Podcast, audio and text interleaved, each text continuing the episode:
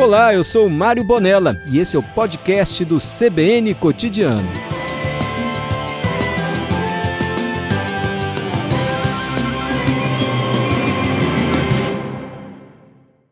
Boa tarde, doutora Letícia. Boa tarde, gente. O prazer é todo meu. É sempre importante é, que a gente possa falar, né? Que a gente tenha um canal para falar sobre as questões das doenças psiquiátricas, dos transtornos psíquicos. Muito obrigada.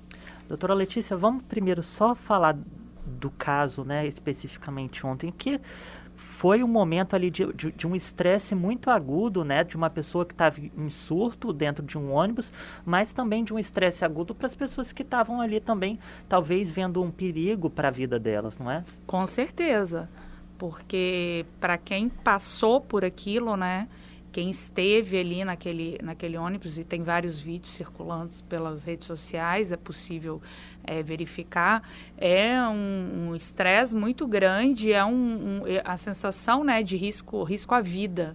Uhum.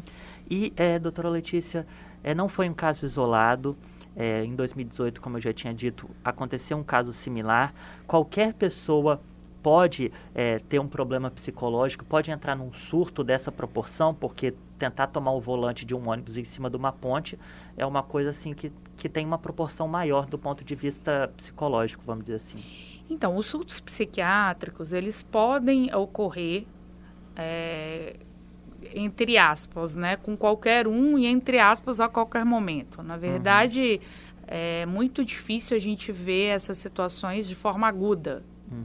Provavelmente as pessoas que convivem com essa pessoa já deviam estar tá notando alguma coisa é, dentro de casa, as pessoas que, que conviviam no trabalho, alguma coisa assim. Até mesmo dentro do ônibus, pode ser que pessoas que estivessem perto da, da, dessa passageira tivessem notado algo estranho, algo diferente, né? uhum. né?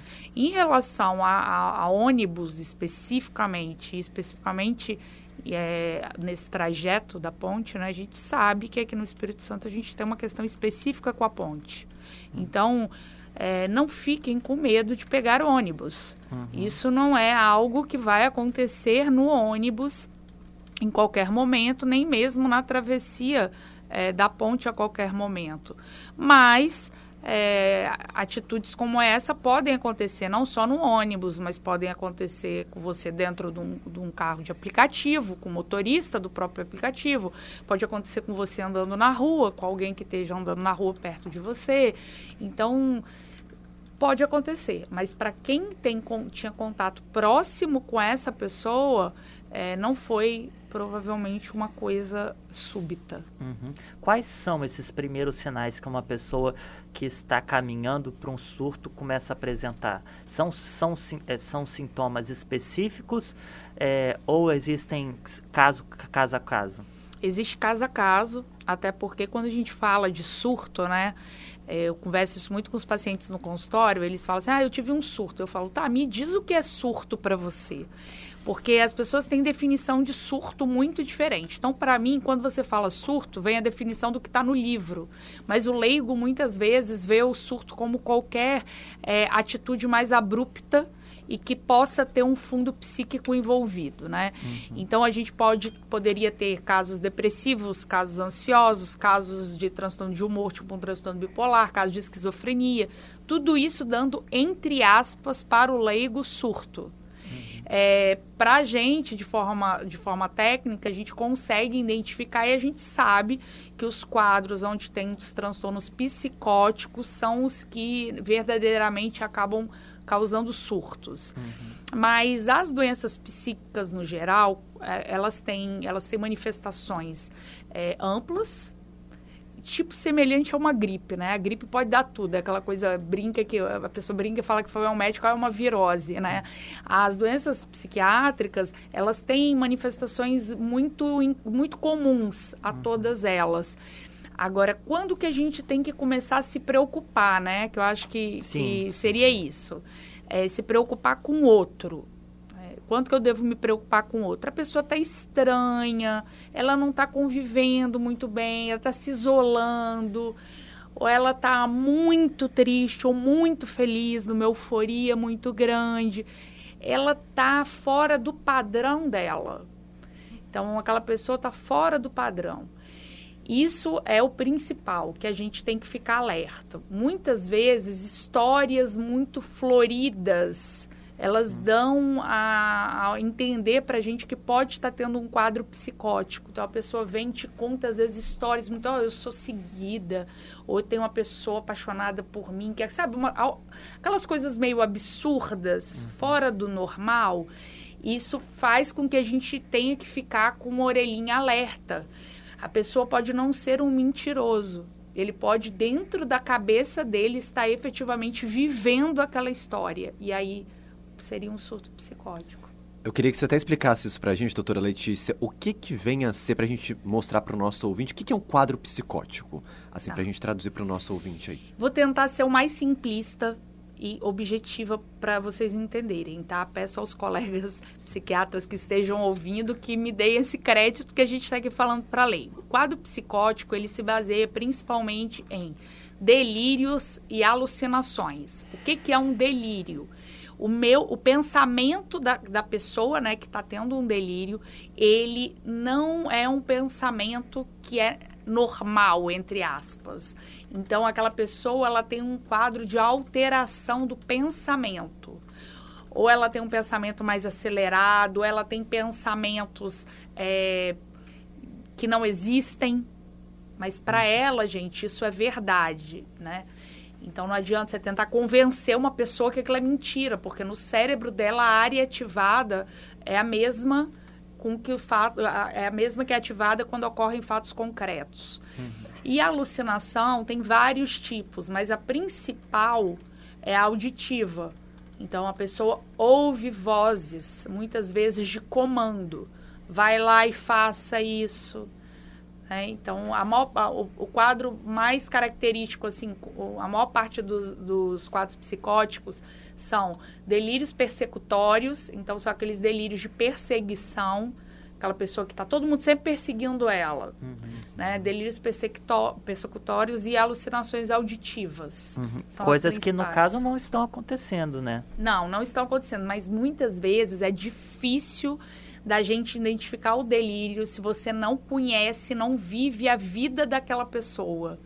Porque os delírios, eles começam com coisas teoricamente simples. E aí, se você não está vivendo, você acredita, porque a gente vive num país perigoso, aonde ser vítima de alguma coisa assim não é tão incomum, né?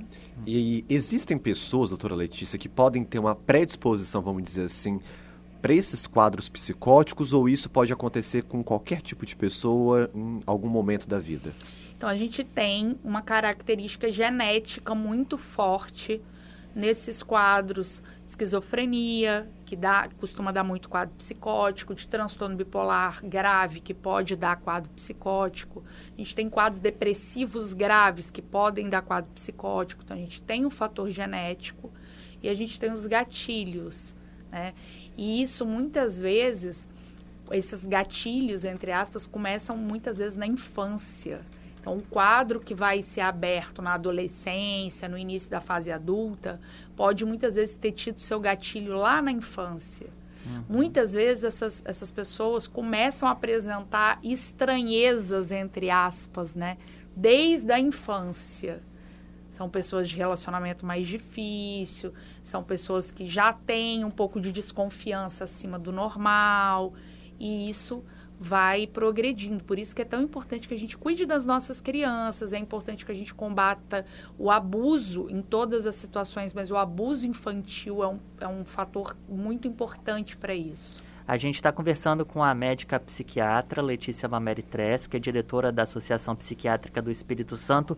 E agora, doutora Letícia, você falou desses gatilhos que geralmente eles começam na infância, mas algum, alguns casos de grande impacto na vida de uma pessoa que até então, uma pessoa adulta, por exemplo, que até então não tinha nenhuma propensão a ter um quadro é, psiquiátrico e ela tem uma morte na família, uma perda, um caso de muito impacto, isso também pode ser um gatilho para causar é, surtos, alucinações, delírios? Pode, pode ser sim, pode ser um gatilho, porque eu falo sempre que a gente não tem como julgar o impacto que uma situação tem no outro. E muitas vezes é o que a gente faz, a gente julga o impacto na vida do outro. E aquele impacto para você pode não significar nada, mas para o outro pode ser algo, é, um ponto de ruptura, né? Que a gente fala, aquela cisão. Uhum. E tem um ponto também, doutora Letícia, que é o seguinte: se a gente está presenciando uma situação de alguém que está passando por um surto psicótico, né? Qual que é a orientação que a gente pode deixar para o nosso ouvinte? A gente pode fazer alguma coisa? Não deve? Como é que é essa, essa, esse trabalho que a gente pode fazer se a gente estiver observando uma pessoa que está passando por um surto psicótico? Esses quadros, eles são emergências psiquiátricas, tá? Então, assim, o que, que a gente faz quando a gente tem uma pessoa tendo um, um, um problema, uma emergência cardiológica? A primeira coisa que a gente faz antes de tentar resolver é ligar para a ambulância, né? Então, assim, a primeira coisa, ligue para o SAMU. Porque, e, e, e, o que eu faço enquanto o SAMU não chega? Porque muitas vezes as pessoas não ligam e passam para essa segunda parte primeiro. Então, ligue para o SAMU. Depois de você ligar para o SAMU, tente conversar com essa pessoa que essa também é a primeira medida que a gente tem no caso das emergências psiquiátricas, nós como profissionais de saúde, é a conversa. Primeira coisa, conversar com essa pessoa. Em última coisa, a gente, a gente faz a contenção. E sempre tomar muito cuidado, tá? Porque cuidado com você, com o seu bem-estar e cuidado com o bem-estar do outro. Aquela pessoa que está em surto, ela está fora da consciência dela. Então as pessoas falam, não, porque é, fez isso comigo, porque eu tenho que, eu tenho que segurar, eu tenho que machucar, batem muitas vezes nesse momento. E a pessoa, ela tá fora de si, ela realmente, ela, é como se ela tivesse tendo uma pane mental.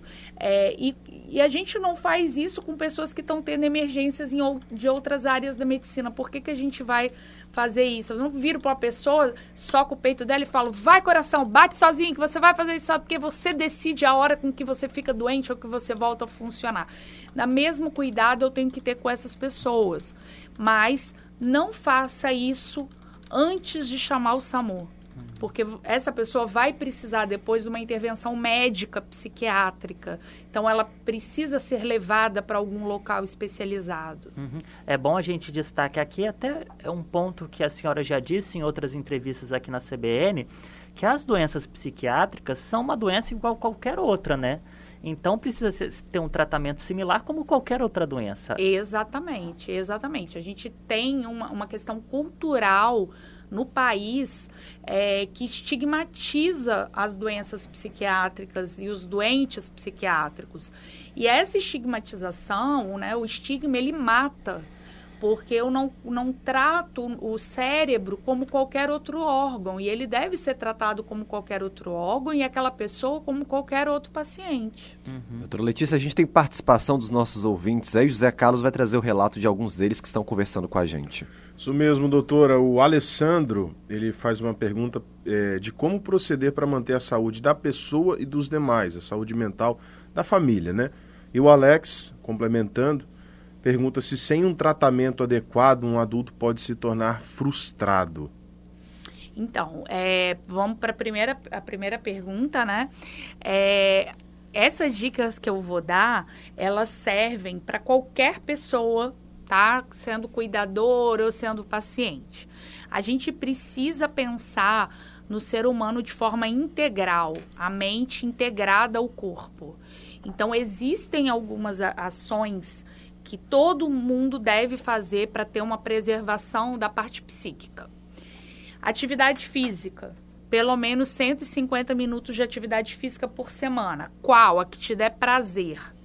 Ah, porque eu não consigo. Todo mundo tem um lugar onde consegue dar umas voltas e pelo menos, mas tem que ter é, rigorosidade em relação à questão do tempo, né? É, alimentação então, uma alimentação mais saudável, com menos processados, tudo aquilo que a gente fala e vem falando, não só para psiquiatria, mas isso que eu estou conversando com vocês são comprovações científicas para a parte de saúde mental também, tá? Uhum. Desenvolver espiritualidade também é uma coisa muito importante. Dormir bem, ter uma boa noite de sono, evitar o uso de álcool e outras drogas, o que às vezes no momento pode parecer que está te relaxando, vai piorar a sua capacidade psíquica, ter um hobby, trabalhar, exercer algo que você gosta de fazer e ter um bom contato interpessoal, ter um bom relacionamento com as pessoas. Claro que quando a gente tem uma, uma pessoa com um quadro psiquiátrico, os cuidadores, a família, ela tende a ficar adoecido. E muitas vezes não basta só isso. A gente vai precisar disso e vai precisar de um acompanhamento psiquiátrico para os mem outros membros da família e para os cuidadores também, tá? Então, essas dicas que eu dei para vocês são dicas que todos nós devemos seguir para que a gente tenha um, uma melhor qualidade da nossa parte psíquica e ajude até no tratamento psiquiátrico, tá? Essa é a primeira pergunta. A segunda uhum. pergunta era em relação à frustração, né? Isso, se sem um tratamento adequado, um adulto pode se tornar frustrado. Então, é, vai depender. É, o tratamento, é, a gente só vai saber se ele é um tratamento adequado ou não quando essa pessoa procurar um profissional médico, né? Um, um, profissional médico psiquiatra que é o especialista daquilo. A pessoa não vai no psiquiatra para cuidar do coração. Então, ela também não deve ir num cardiologista para cuidar da parte psiquiátrica dela, dando um exemplo aqui. E muitas pessoas procuram outros médicos ao invés de procurar um psiquiatra. Quando estiver com o psiquiatra, passar por uma avaliação, a gente vai ver é, se vai precisar de uma terapia, se vai precisar de medicação. Às vezes não precisa de medicação, às vezes só uma terapia, às vezes não precisa de nenhum dos dois. Porque dependendo do que for, a gente precisa muitas vezes é tomar decisões. Então a frustração é aquela coisa da crise, né? O que, que, é a frustração, né? A crise, ela é denominada de várias formas e a frustração também. Então a gente pode ter várias coisas que estão dentro do saco da frustração. Pode ser que, seguindo as dicas que a, a senhora falou antes, a pessoa pode, é, pode ser um, um como eu posso dizer, é, um tratamento para essa frustração, a questão do exercício, do hobby, de manter a mente equilibrada, né? Pode, com certeza, pode ser, porque a pessoa estando mais equilibrada, ela consegue visualizar até de forma melhor essa situação que ela está dizendo ser frustração e pode ser que consiga forças para resolver isso sozinha. Uhum. É isso, doutora Letícia. Importantíssima essa conversa, né? Porque saúde mental não é brincadeira. Com certeza, muito obrigada mais uma vez, obrigada a todos os ouvintes, obrigada ao pessoal maravilhoso da CBN, contem comigo sempre. Obrigada. Obrigado, muitíssimo obrigado por sempre essa contar essa disponibilidade sua conosco, é imprescindível, principalmente para falar de saúde mental.